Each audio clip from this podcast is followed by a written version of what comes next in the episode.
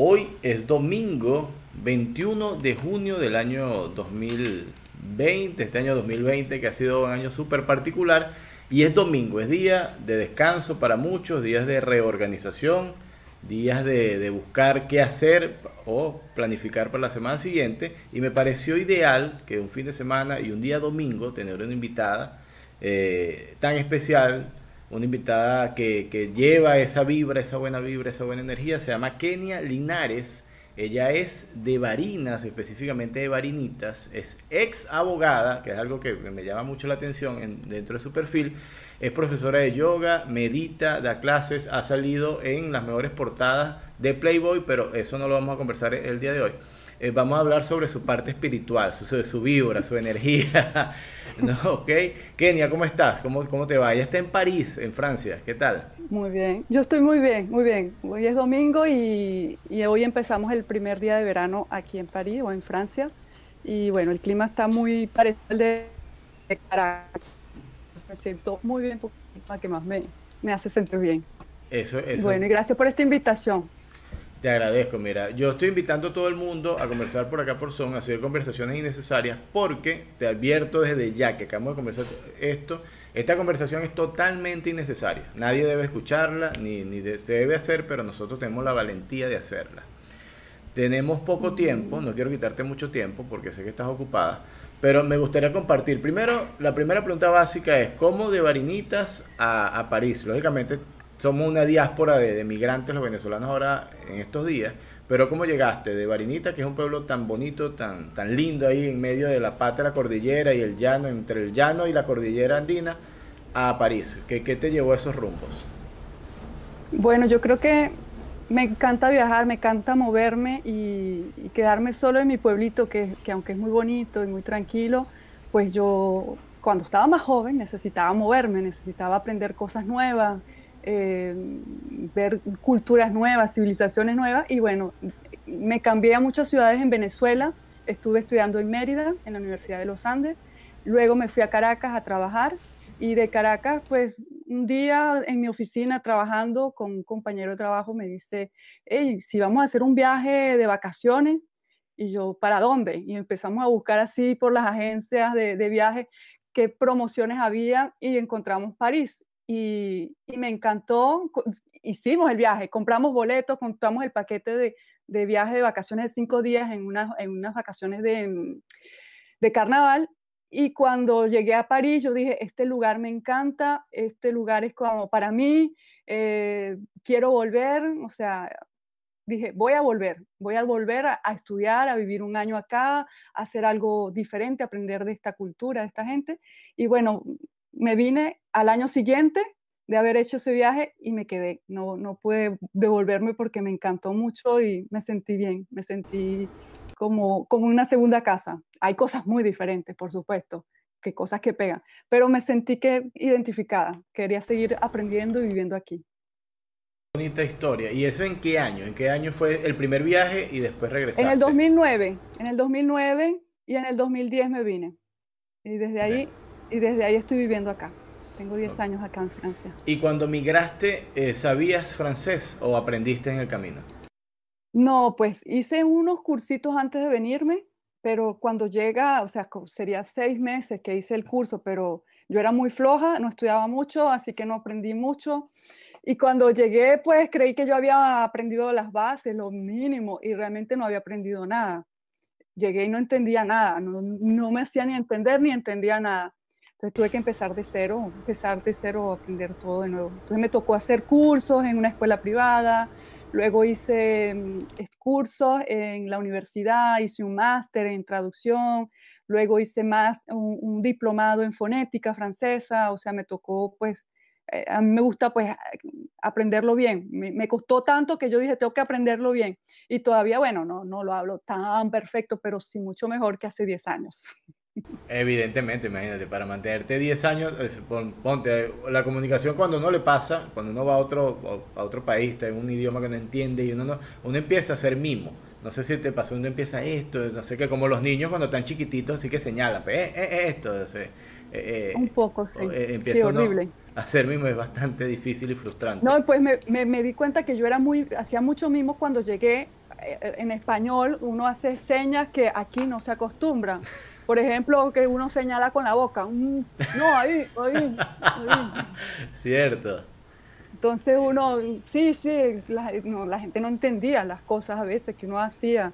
Este, también muchas veces yo entendía, eh, en, en Venezuela muchas veces decimos frases como para decir sí, decimos ajá, uh ajá, ¿verdad? Como estás diciéndolo tú. Y yo lo decía y la gente no me entendía. Y decía, ¿qué quieres decir? Me preguntaban yo no, yo no entendía. Yo pensaba que para ellos era normal y no, no era normal. Eso es normal en nuestro país porque es propio nuestra idiosincrasia, nuestra lengua, nuestros pequeños detalles de la lengua española o castellana venezolana. Claro, y son modismos. ¿Cómo explicarle a esa persona que tú querías decir nada? Bueno, quiero decir nada. Exacto. qué complicado. No, pero es súper divertido ese, ese conocer, ese descubrir, ese estar ahí porque te nutre, ¿no? Te va a hacer, te hace crecer, evidentemente. Sí, sí, sí. No, y el cambio de lengua es bien, bien distinto. La, la, como tú dices, los modismos, pero también el uso. Muchas veces traducimos, uno cuando llega, uno traduce del español al francés y es lo peor que uno puede hacer, porque no significa lo mismo. Y muchas veces me pasó pues que, estaba haciendo, hablando del español, o sea, traduciendo una frase, pensándola en español y tratándola de traducir en francés, y cometí unas burradas, decía unas cosas que para ellos era como vulgar o grosero, o era, y bueno, era gracioso, gracioso. ¿Y pasaste por el inglés? ¿En algún momento te tuviste No, porque no sé hablar inglés. Te pregunto porque tú sabes que, eh, por ejemplo, estaba conversando con un amigo que está en Japón y él decía, mira, la única forma que yo tengo que comunicarme aquí es el inglés porque si me voy por el japonés es una locura. Entonces me pongo a traducir de un lado para otro, es como que eh, buscar el inglés siempre como, como la base, ¿no? Eh, no, pues en mi caso no, tuve la dicha de no, no tener que hablar inglés porque si no, no hubiese aprendido el francés. Perfecto. Y estando ahora 10 años, tienes 10 años en Francia, específicamente en París, los 10 años. No, no, no. No, has recorrido. sí, está, eh, viví en Toulouse año y medio y luego me vine a París. Ok. porque en Toulouse no había trabajo, es, es, mucho más tranquilo. Y lo que yo hago, pues allá pues la gente está tan en paz y amor que no necesitan tanta yoga y tanta meditación. Vamos a... París la gente está loca, sí necesita. Vamos al punto de lo que tú haces. ¿Qué haces tú? ¿Cuál es tu trabajo? ¿A qué te dedicas ahí en, en París? Soy protestante. Eres protestante, wow, eso, eso tiene, necesita bastante energía, ¿no? Bastante actividad. Eso es un chiste de mi mamá, muy protestante. Está bien, está bueno este. Mi mamá me decía, pero conchale, mijo, usted se fue para allá, usted debería trabajar como protestante, ¿ah? Para ganar plata. Porque los primeros meses no ganaba mucho. Entonces yo dije, no, mamá, yo, yo, lo mío es el yoga, eso es lo mío, mamá. Pero, este, bueno, sí, yo comencé el yoga en Venezuela. Hace 20 años comencé a aprender el yoga en Mérida con un profesor, el dueño de un restaurante vegetariano, el, de, del restaurante vegetariano, ya no me acuerdo, pero el señor se llama Teo, es un colombiano y tengo años que no lo veo, de, me imagino que todavía está vivo, espero, porque hace 20 años que no lo veo.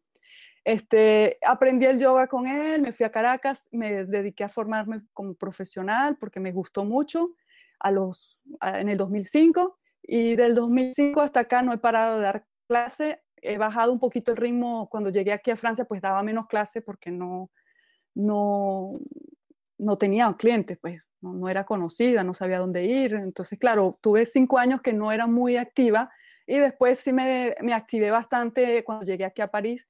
Empecé a buscar más clientes, a dar clases en gimnasios. Yo creo que yo fui una de las primeras que di clases en los gimnasios. Todo el tiempo eh, no, todo el mundo se iba a recibir clases de yoga en un gimnasio, se iba a los estudios de yoga. Y yo, por necesidad, porque quería buscar plata, trabajo, yo dije, no, me voy a lanzar a los gimnasios porque eh, los estudios no me aceptaban, eran como muchos mucho requisitos que te pedían para entrar en un estudio, como que tenías que estar conectado con los dueños del estudio, que te conocieran o venir a esa escuela.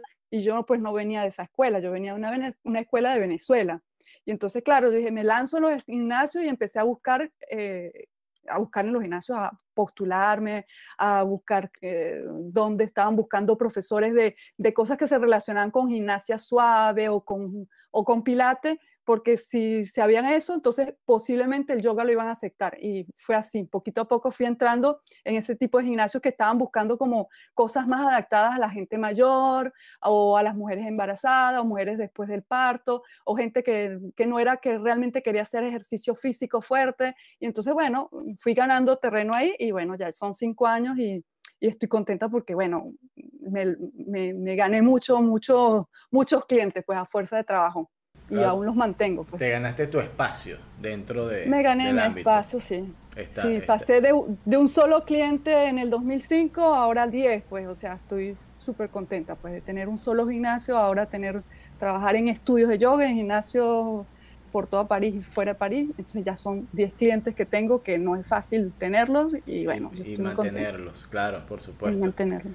Te felicito por, ese, por esa capacidad porque ese, ese nivel de emprendimiento, cuando tú estás fuera de, de, de, confiar en tus herramientas, en tus capacidades, en tus actitudes, mucha gente no las tiene porque emigrar no es fácil. Mucha gente piensa que se te va del país. Eh, en tu caso tú te fuiste hace un montón de años más de lo que está la gente migrando ahora, muy diferente a la migración de ahora, que la gente migra por la mera necesidad de, de poder conseguir un plato de comida.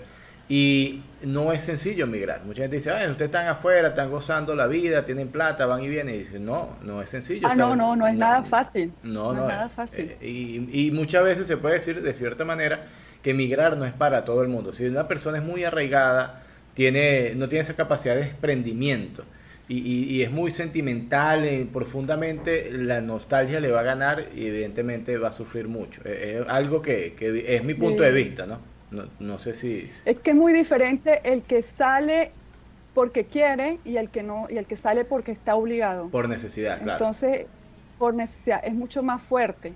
Yo salí porque quise y, y pues yo tenía los recursos para vivir un, un, año tranquila.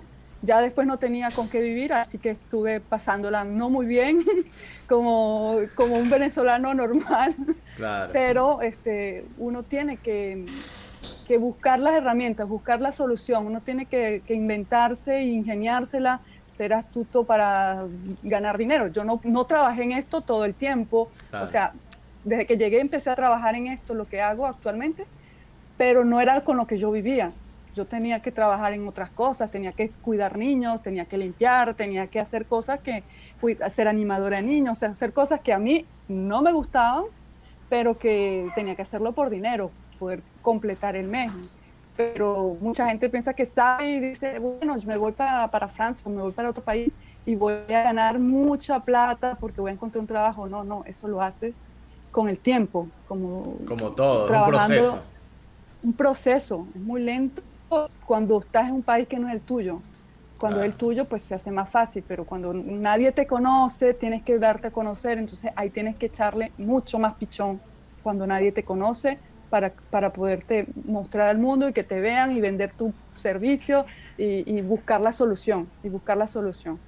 Eh, tengo alguna, eh, me parece excelente donde estás dando el punto. Yo solo, por lo menos de Varinitas, para, para retomar un poco ese punto de inicio, yo conozco Varinitas porque yo estudié en el Liceo Militar que está ahí en, en Varinitas. ¿Qué edad, ¿Qué edad tienes tú? Mira, yo tengo 36 años y estudié ah, en el año del 95. Yo tuve un novio militar. ¿En serio? Yo, yo tuve un novio de ahí, del liceo militar. Fue mi primer novio. Ay, que mi mamá no se entere. Ay, Dios mío. Ese no era el formal de la casa. Ese, no, ese nunca lo conocieron. No. Mi hermana me amenazaba que le iba a decir a mi mamá, te le voy a decir a mi mamá que tienes un novio, ese gordo militar, el del militar. ¿Y tu casa está cerca del liceo? No, no. No, pero yo yo, no, mi casa está en el pueblito, barrio del pueblito, al lado, cerca del Parque Moromoy, entre el, ah, el Hunda. Para arriba. sí, no sé si ves al lado, eh, eh, por el barrio Moromoy, encima, justo está. Ah, chévere. Eh, mira, a mí me encanta Varinitas y es por eso, esa experiencia. Yo estuve en el liceo y, y yo llegaba a esas Varinitas de, de, la mañana del rocío mayanero, de que está todo así fresquito, húmedo y el olor es, una cosa que, que me, me, cautiva mucho. El olor. El olor es una cosa extraordinaria, ese, ese olor de llano y, de montaña que, que, tiene Varinita porque tiene la mezcla, ¿no? Ahí y, y esa, esa sensación de, y los, los, palos de agua que pegaban cuando llovía en Varinita yo recuerdo que el liceo... Horrible. Sí, tiene unas canales inmensas. Y cuando llovía, que llovía, eso se desbordaba. Eso era agua, es una locura la cantidad de agua que cae. E, eso por ahí. Te quedaba ese dato porque... Se inundaba todo, todo, se inundaba el pueblo. Yo me acuerdo que iba al colegio, yo estudiaba, en el colegio provincial. Ustedes eran nuestros enemigos en los, en los juegos intercursos. Ustedes eran nuestros enemigos. Bueno, entonces resulta que eh, yo me acuerdo que yo iba al colegio y cuando nos caían esos palos de agua yo llegaba enchumbada o a clase o regresaba a clase mojadita, toda mi faldita, toda mi ropa, todos los cuadernos. Eran unos palos de agua muy fuertes. Pero eso lo extraño, eso lo extraño porque yo lo odiaba, pero ahora lo extraño. Me hace falta, yo aquí no tengo esos palos de agua. No, ese clima es maravilloso, ese clima es maravilloso. Yo, en mi caso, yo viajaba, yo me iba los domingos a Barinita y regresaba los viernes a Barquisimeto. Y entonces era toda la semana ese trajín para allí, para acá, y eso es algo que, que, me marcó mucho. Barinita me marcó mucho en ese sentido. Eh, y Un pueblito muy lindo. No, es espectacular. Eh, ahora, hablando de esto, eh, mi esposa, cuando te, le comenté de ti, me dice, mira, voy a hablar con esta chica, se llama Kenia Linares, Barinita, pasa esto, ella hace todo esto. Me preguntó de una vez, pregúntale, ¿cómo hago yo para comenzar a hacer yoga? Porque eh, en tu caso no te voy a preguntar tu edad, pero mi esposa tiene 37, pero parece de 57, y ella le gustaría empezar a hacer yoga para, para ver si se mejora un poquito ¿no? en su condición. Bueno, para, para mejorar la condición física, la salud, este, tiene que combinar muchas cosas. Primero la alimentación. Tener una alimentación. Yo tengo 40. Yo tengo 40 ya. Pareces de 25, mira. Sí, bueno, eso todo lo hace el yoga, la alimentación, la actividad física y la manera de cómo uno piensa y vive la vida. Este, no que pensar que uno es viejo como mi hermanita de 25 que me va a regañar cuando vea esto. Ella tiene 25 y se cree que tiene 70, 80, que dice, no, pero yo no quiero cambiar de lugar, ya no quiero cambiar, o sea, estancarse en un lugar no se puede. Okay. Uno tiene que buscar eh, ingeniársela, como innovarse siempre. Este, y bueno, yo le recomiendo, le recomiendo que pues tenga una alimentación con, con una base mucho más de vegetales y frutas, independientemente si ella come carne, pues que coma, que coma como el 80%, 70% que sea de su comida, que sea frutas y vegetales. Este, lo hagan cocido, que lo hagan ensalada, hay muchas maneras, hay lentejas, hay muchas cosas. Mientras más mm, se acerque al reino vegetal la alimentación, eh, la manera como el cuerpo funciona, eh, las células se renuevan mejor, obtienes más vitaminas, más oligoelementos, entonces ya naturalmente se va mejorando la piel, el cuerpo, uno se siente hasta anímicamente mucho mejor, emocionalmente, físicamente, todo va cambiando. Y luego, si quiere hacer eh, yoga, bueno, yo le recomiendo que haga pilate y yoga. Son dos disciplinas que, muy complementarias porque el pilate trabaja todo lo que es la, la, zona abdominal, perineo, que es excelente para nosotros las mujeres, este, la espalda. Y el yoga pues va a trabajar todo el cuerpo, eh, el sistema nervioso, eh, el estiramiento de los músculos, ya se me iba a salir el francés, eh, la flexibilidad, este, trabaja todos los, los, órganos porque hay extorsiones que uno hace en ciertas posturas que hacen que los órganos de alguna manera se desintoxiquen, se oxigenen mejor, mejora el funcionamiento de los intestinos delgados, de todo el intestino, de la digestión. Entonces, el que, ¿Cómo empezar? ¿Cómo empezar? Primero que cambie su comida, que empiece a comer más sano, este, menos, menos químico, que elimine todo lo que es químico y que integre actividades yoga, pilate, camine, que haga una caminata, si puede hacer bicicleta también. Tal vez no, no tiene tiempo tres, cuatro horas para hacer eso, pero que haga aunque sea media hora, una hora este, diaria, que, que lo haga aunque sea repartido, media hora en la mañana, media hora en la noche y bueno, puede empezar o con gente, con un, profesor que se inscriba en un lugar, porque eso la va a motivar mucho más. Este, en grupo, colectivo, es como muy rico sentir esa energía de todo el grupo, anima bastante. O si quiere tener un profesor particular que la guíe específicamente para las necesidades que ella tiene este, o para lo que ella quiere. Ahorita pues se usa también en línea. Yo también, también doy clases en línea. Hago mis cursos hago Skype o tengo mis clientes en Colombia, tengo clientes en, Chile, entonces tengo mis clientes de, Europa que les doy línea también y pues hasta ahora nos ha ido bien. Porque como no estamos cerca, pues también lo hacemos. Claro, vamos a, vamos a aprovechar este momento publicitario para Kenia Linares. Vamos a hacer tu cuenta en Instagram, ahí está abajo de, de, tu Kenia Bienestar. Kenia, Kenia Bienestar. Kenia Piso Bienestar eh, en Instagram. ¿Cómo se conecta la gente contigo si hay alguien interesado? Ve esto y dice, mira, yo voy a seguir los consejos de Kenia, ¿cómo hago yo para comunicarme con ella y para hacer, eh, hacerse su cliente, para que tú le puedas dar clases eh, en línea, donde quiera que esté, en cualquier parte. Bueno, me puede conectar por Kenia, eh, Kenia Bienestar, yo estoy muy conectada. Yo siempre estoy conectada y respondo por ahí. Si no, por mi teléfono, pero mi teléfono lo doy a todas las personas que realmente conozco. claro, pero Entonces, si alguien está interesado, te escribe a la cuenta de Instagram, coordina contigo y tú... Me, me escribe Exacto, si no por mi Facebook, pero yo estoy mucho más conectada por, por Instagram. Facebook, mi Facebook es Kenia Linares y también tengo otro, el profesional, es Kenia Linares Momondo de Vianet. Pero ese, bueno, para la gente de español me pueden describir directo Kenia Bienestar o Kenia Linares por el Facebook. Está perfecto. El yoga duele. Si yo hago yoga, salgo adolorido. ¿Qué, ¿Qué me va a pasar? Mi primera clase de yoga. Es como ir la primera vez, si el... La primera clase, los primeros instantes te, te puede doler porque estás estirándote, pero si duele, hay como un dolor rico y hay un dolor como desagradable. Es dolor, sí que me duele, pero como que al mismo tiempo me hace bien está perfecto. Si es un dolor que te hace sufrir, estás exagerando, te estás pasando los límites y te estás haciendo daño. Entonces ahí no está bien. Entonces, las primeras clases, mucho que pasan. Cada quien tiene una experiencia distinta. Depende de, la condición física de la persona, del estado mental, emocional, cómo entra a la clase, las expectativas que tenga.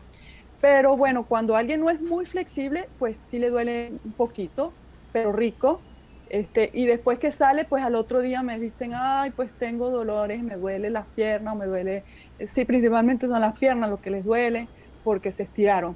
Pero se van los dolores si vuelven a hacer al día siguiente. Los mismos ejercicios se les pasa. El secreto es seguir haciendo, seguir haciendo, seguir haciendo. Está interesante tu descripción de, del dolor para hacer yoga porque es como cuando se pierde la virginidad, pues un dolor pero rico, pues está, está ahí, pues, es, la, primera vez, ¿no? La iniciación. así es, así es. Y tú sales de la clase como enamorado, ¿sale? Yo siempre salgo así como si me hubiese drogado o estuviera enamorada porque se produce un montón de hormonas dentro de ti eh, hormonas de bienestar, de felicidad, de, alegría, sobre todo de, bienestar, que, bueno, sales como si estuvieras enamorado o estuviese fumado algo. Yo nunca he fumado, pero me imagino ese estado de, más o menos, fumado algo. Claro, más o menos esa sensación de, de, éxtasis. Como, como, sí, todo está bien, todo chévere, lo tomas mejor, ¿entiendes? Todo está mejor, porque claro, produces tus propias hormonas, empiezan a funcionar. Empiezan las hormonas de bienestar, de felicidad. Ahora te voy a preguntar algo muy puntual. ¿Cómo pasaste de decir, er-, eres abogada egresada de qué, de qué casa? De la Universidad de los Andes. De la Universidad de los Andes, de la ULA. Ok. Sí. Eh, ¿Cómo pasaste de decir, mira, soy abogada, a decir, soy ex abogada? ¿Cuándo tomaste esa decisión de, alejarte, no sé, de, desprenderte de ese título? Porque eh, me parece súper bien, me parece súper valiente, súper espontáneo que lo escribas. Mira, soy ex abogada. Porque eh, ahí lo peor que le puede pasar a alguien que tenga un título es que se convierta en lo que estudió. esa es mi teoría, ¿no? Que como dice la gente, se apega al título y yo soy esto, y yo soy esto, y yo soy esto, y vea, pero tú puedes hacer otras cosas. ¿Cómo tomaste tú esa, esa valoración de decir, mira, ahora soy ex abogada? Bueno, es que yo pienso que yo me siento una, como una actriz de la vida. Tomo la vida como una obra de teatro. Entonces hay momentos en la vida en que fui niña, entonces hice ese papel, fui adolescente, tuve ese papel, entonces hay que vivir cada papel de manera intensa. Me tocó ser abogada no por elección, sino porque era el único, el único lugar donde me pude inscribir para presentar la, la prueba de la universidad en Mérida. No fue que yo seleccioné eso, yo no quería estudiar eso. Entonces, claro, que, quedé, entré porque pues era buena estudiante, pasé la prueba, y, luego que entro a la universidad, pues nunca me sentí estudiante de Derecho, sentía que no era lo mío. Me gradué, no fui la mejor estudiante porque, claro, no era lo que me apasionaba. Yo me la pasaba era leyendo libros de, de crecimiento personal, de psicología, de, de, bueno, libros de budismo, libros de cosas raras, o sea, todo eso que, que como que me atraía mucho y naturopatía, empecé a sentir atracción por cosas que no tenían nada que ver con el derecho, pero yo me gradué como abogado y trabajé como abogado durante ocho años. Wow. Pero mientras iba trabajando el derecho, pues yo seguía en un mundo paralelo, yoga, este, masaje, la naturopatía, entonces sentía que eso era como era, era mi hobby, pero era como más mi pasión. Y yo un día dije, ¿qué estoy haciendo? Estoy soy abogado, ok, hago esto, trabajo, pero como que por dinero. Y yo dije, ¿qué es más valioso para mí, mi felicidad o el dinero? Y dije, bueno, yo creo que tengo que seguir lo que me hace feliz y lo que siento que hace feliz a los demás con, lo que hago. Con el derecho yo sentía que no, no hacía feliz a nadie, porque el derecho, eh, no la justicia no depende de mí nada más. Ayudar a los demás no dependía de mí. En cambio, con lo que hacía, con el yoga, los masajes, que ya lo estaba realizando en Venezuela, pues yo dije, creo que este es mi camino y voy a dedicarme a hacer esto.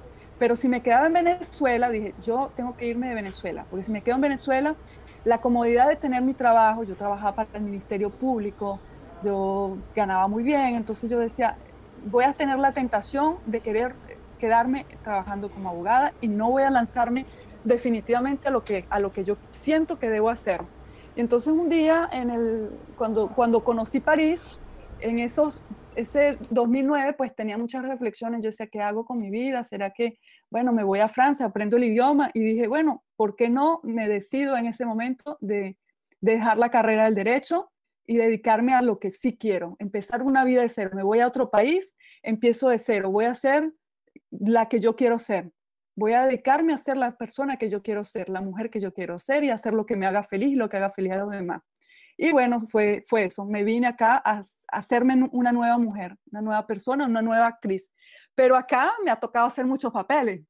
No he podido ser solo la, la única que quiere ser la, solo la profesora yoga, la masajista. No, no pude hacerlo eh, durante todo el tiempo porque tenía que vivir de, otra, de otras cosas. Entonces llegué a ser la animadora de niños, entonces era un trabajo me convertía un poco en payasa, un poco en una mamá, tenía que hacer muchas cosas, eh, que, no es un trabajo fácil, porque cuidar niños que en, otro idioma, que tú tienes que ayudar, enseñarle a esos niños cómo comportarse eh, en grupo, que no haya respeto entre ellos, que aquí hay niños que son, vienen de distintos países, entonces que se respeten sus derechos humanos, sus derechos de que están en Francia, aquí no son, no son, no son árabes, aquí no son latinos, aquí son, están en Francia y eh, para todos son los mismos derechos iguales y que no, entre ellos mismos no se deben discriminar por el color. No, le puedes decir, ven acá muchacho, coño, anda para allá, te, dan un chancletazo. No, se le pueda, eso se provocaba decirle, me provocaba decirle a muchos eso porque,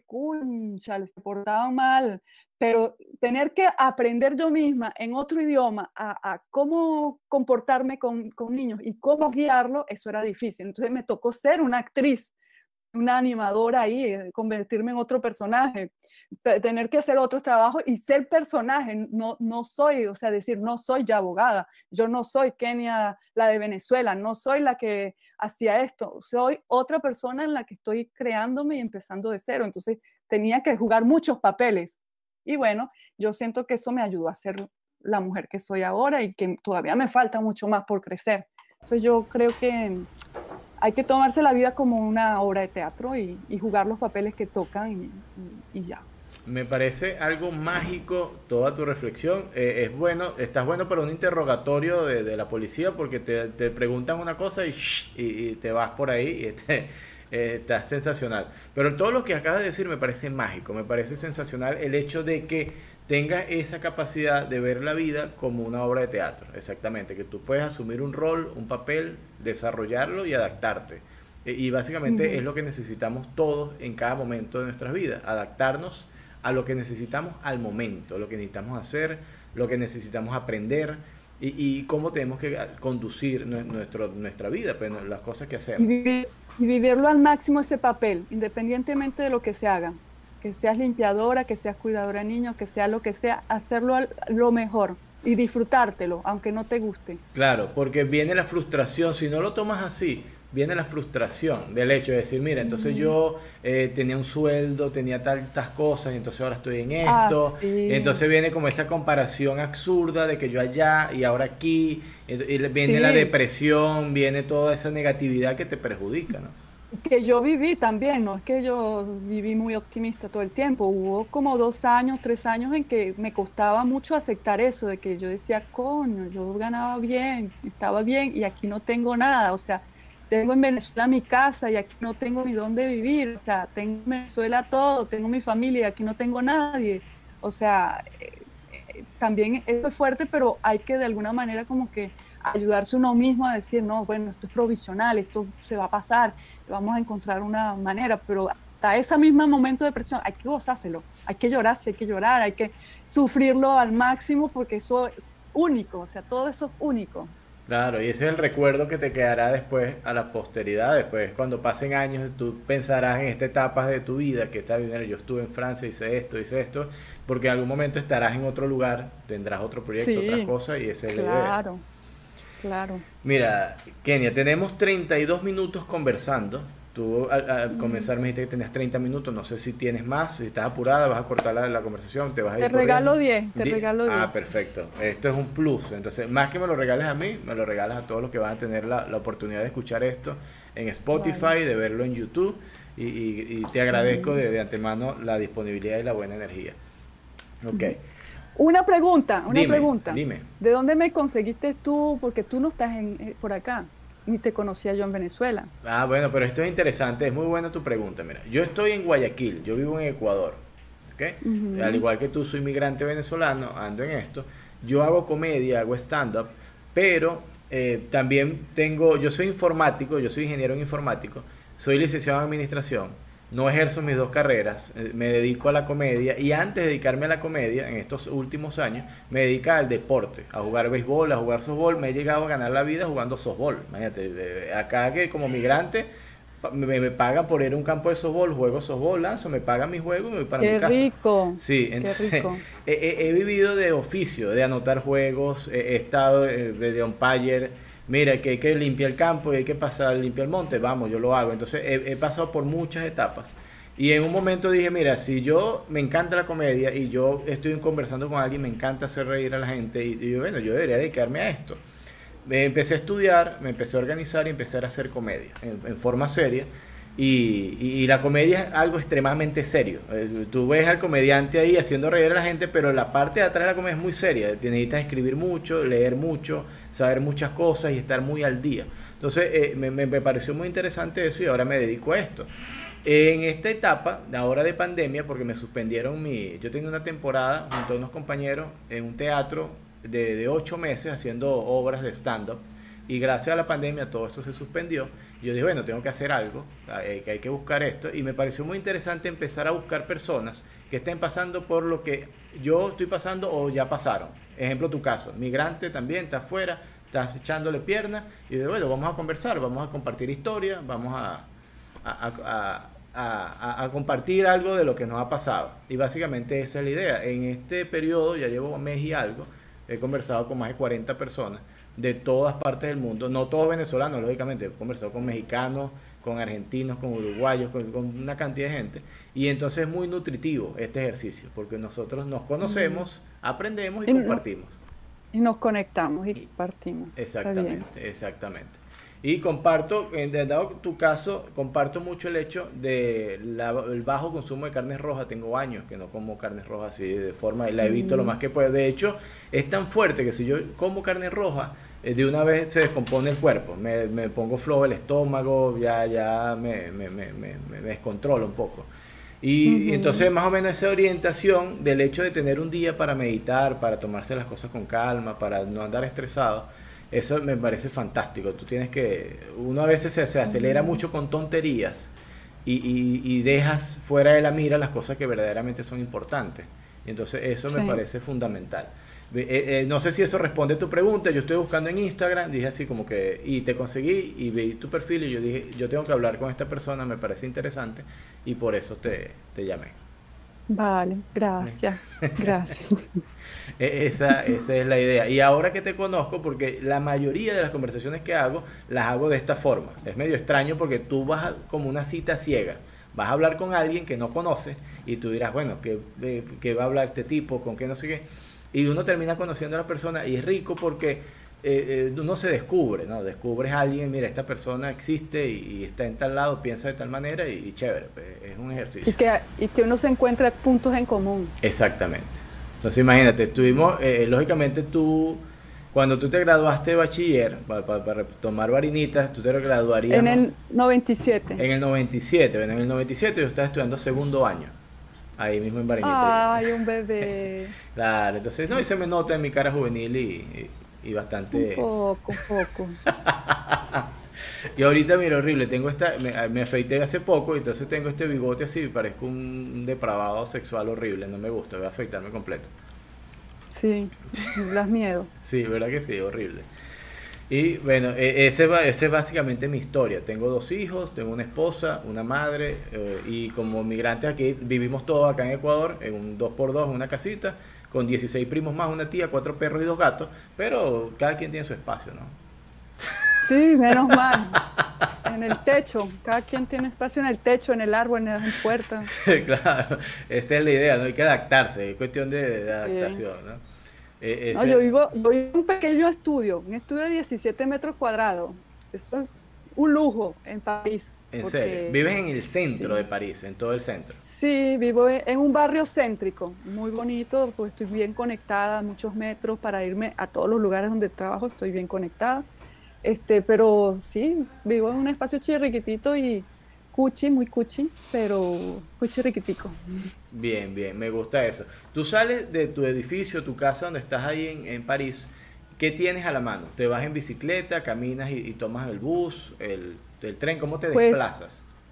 Para ir a mis trabajos normalmente tengo que ir o puedo irme en bicicleta, para algunos que están cerca de mi casa como a 20 minutos en bicicleta o 15 pero si no, la mayoría me tomo el metro y el tren y son desplazamientos entre 45 minutos y una hora. Ok. Este, porque estoy, bueno, siempre hay que moverse por todos lados. Yo trabajo para todos lados. Sí, un poco lejos y que hay cambios de, de, un metro a un tren, entonces hay que esperar un tren y luego el bus también. Hay un lugar donde tengo que tomar el tren y después un bus para llegarme. Pero bueno, eh, ya me acostumbré, no me gusta, pero ya me acostumbré. Calzo. Mira, por aquí te escribe mi querida madre que está pendiente y dice, qué linda filosofía de vida, gracias por compartir las experiencias, es, motiva es muy motivacional, es, motivación pura, ¿no? Ay, gracias. ¿Cómo se llama tu mami? Se llama Joffrey. Joffrey. Ay, señora Joffrey. Gracias por esas palabras tan bonitas. Como el DJ de, del Junior. Pero eh, este era con oh. Joffrey y este es Joffrey. ¿Y de dónde viene ese nombre? No es eh, común. No, no es muy común. Eh, es una idea loca que le pasó a mi, a mi abuela. Mi abuela tuvo 16 partos y 9 abortos. Y en ese trajinar, ¿no? De, eh, no sé, como que ya no, no encontraba cómo inventar nombres. Cuando estuvo mi mamá, dijo Joffrey. A ver, no sé, yo creo que le preguntaron, era como que, señor, usted fue la que parió. Y ella quería decir, yo fui. Eso creo que fue lo que pasó. Yo fui. Entonces, pero se le metió la FI y entendieron Joffrey y le pusieron Joffrey a mi mamá. Esa es la historia del no, nombre de mi mamá. Eso es chiste tuyo. Pobre esta señora. Poniéndole tus chistes tan malos. No, no he escuchado nada, ¿viste? Te invito a ver mis rutinas que están en el canal de YouTube. Si te quieres reír un rato, bueno. Échame un chiste, échame otro chiste, a ver. Mira, yo tengo, por ejemplo, eh, ahorita el Día del Padre, yo acabo de colocar una historia en, mi Instagram. Hoy es el Día del Padre aquí en Francia. Sí, aquí también. Aquí también, claro. Ay, feliz día para ti. Gracias. Eh, mis hijos ya me cayeron temprano en mi casa. Entonces mis hijos yo los mantengo marginados. Yo, yo los mantengo marginados, le doy poca comida, mala ropa, que, que todo, los, los trato horrible. ¿Por qué? Porque yo les doy a ellos, ellos tienen el lujo de tener algo que yo nunca tuve, que fue un padre. Yo nunca conocí a mi padre. Entonces, si ellos se quejan de algo, no se quejen, porque yo les estoy dando a ustedes algo que yo nunca tuve. Entonces, es cuestión de compensarlo, ¿no? La vida es de compensación. Eso es venganza. Eso es venganza. me vengo con mis hijos. no, tengo un montón de chistes con respecto a ellos y, y, el devenir. Por lo menos tengo un chiste que digo que yo en esta cuarentena, de todo lo que esperé que pasara, lo único que no esperé fue tomarle cariño a mis hijos.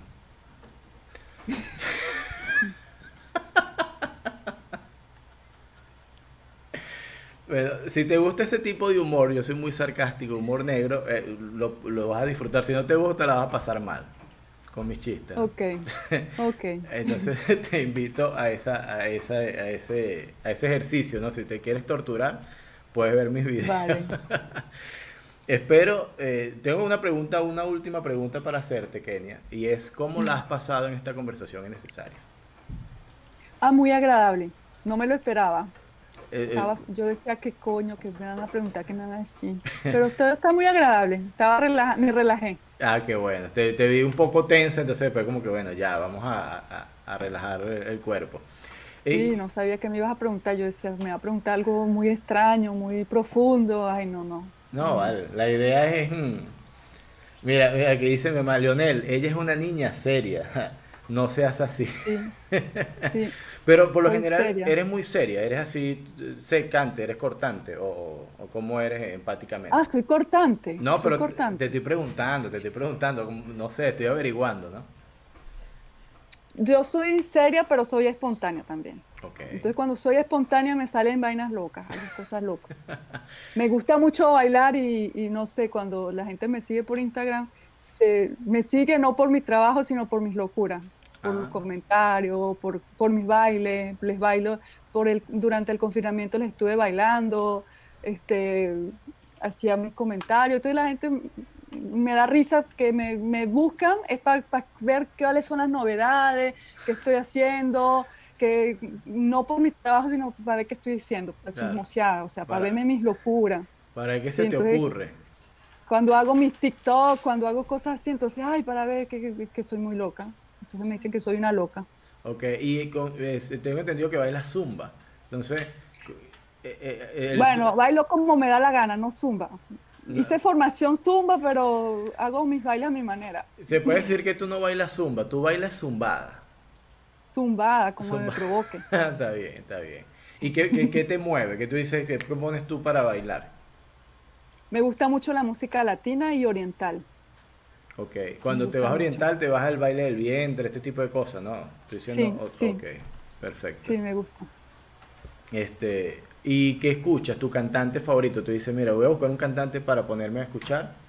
Tengo muchos, muchos. Me gusta mucho el jazz, pero también me gusta la música latina y no sé, es que no tengo ningún cantante favorito así. Porque es que la música latina, eh, por ejemplo, el reggaetón no es que me guste mucho, pero de vez en cuando para alegrarme me gusta. Entonces, claro, odio los artistas reggaetoneros, pero escucho alguna que otra canción de ellos. O sea, Maluma me cae mal, pero le escucho dos, tres canciones porque me gusta y me ponen a bailar. Este, por ejemplo, Shakira me gusta porque ella es, o sea, la odio, baila muy bien. eso es envidia, eso no es odio, eso es envidia. sí, me da envidia. Yo quiero bailar como ella, cantar como ella y no puedo. Entonces, bueno. Este, me gusta, me gusta mucho Alejandro Sanz, me gusta mucho Pablo Alborán, me gusta mucho, este, ¿qué más me gusta? Es que tengo muchos, o sea, yo cambio. Orichas, estoy ahorita pegada con Orichas. Este, ¿Te acuerdas de Orichas? No, no, recuérdame, refrescame. Orichas, ¿qué es Orichas? No sé. Es un grupo cubano. Wow, soy muy joven para eso. No, sí, es viejo ese grupo. no, no sé, no, no tengo referencia. Dame referencia ahorita. Es, como música cubana con, música moderna. Es una mezcla muy bonita. Te prometo que lo voy a buscar y cuando lo consiga te, te, comento. Te escucha eh, a lo cubano, mística Y, y, la última de ellos me gusta porque es como salsita romántica que la hicieron aquí en París, porque viven aquí en París. Eh, se llama eh, Mi isla, Cuba, no sé, algo que tiene que ver con Cuba, como que Cuba no se ha ido de mí, algo así. no sé, una cosa así. Pero bueno, no sé, yo, yo cambio mucho de artista. Me gustan mucho artistas comerciales, pero también hay artistas que no son comerciales que me gustan, que, que nadie conoce. No, está, bien. Y si yo te doy a elegir, por ejemplo, yo te digo, mira, ¿qué, playa o montaña? ¿Qué, qué prefieres? Las dos. Las dos, ok. Pero hay una sola opción. Por lo menos fin de semana te invitan.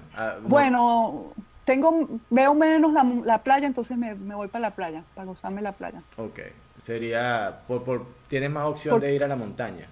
Sí, tengo, acabo de venir de la montaña, del, campo. La semana pasada estuve en el campo. Cierto, que eh, tengo que decir que la semana anterior yo te contacté hace como 15 días y tú te pedí para conversar el fin de semana pasado, me dijiste que iba a estar fuera de, la ciudad, que iba a estar...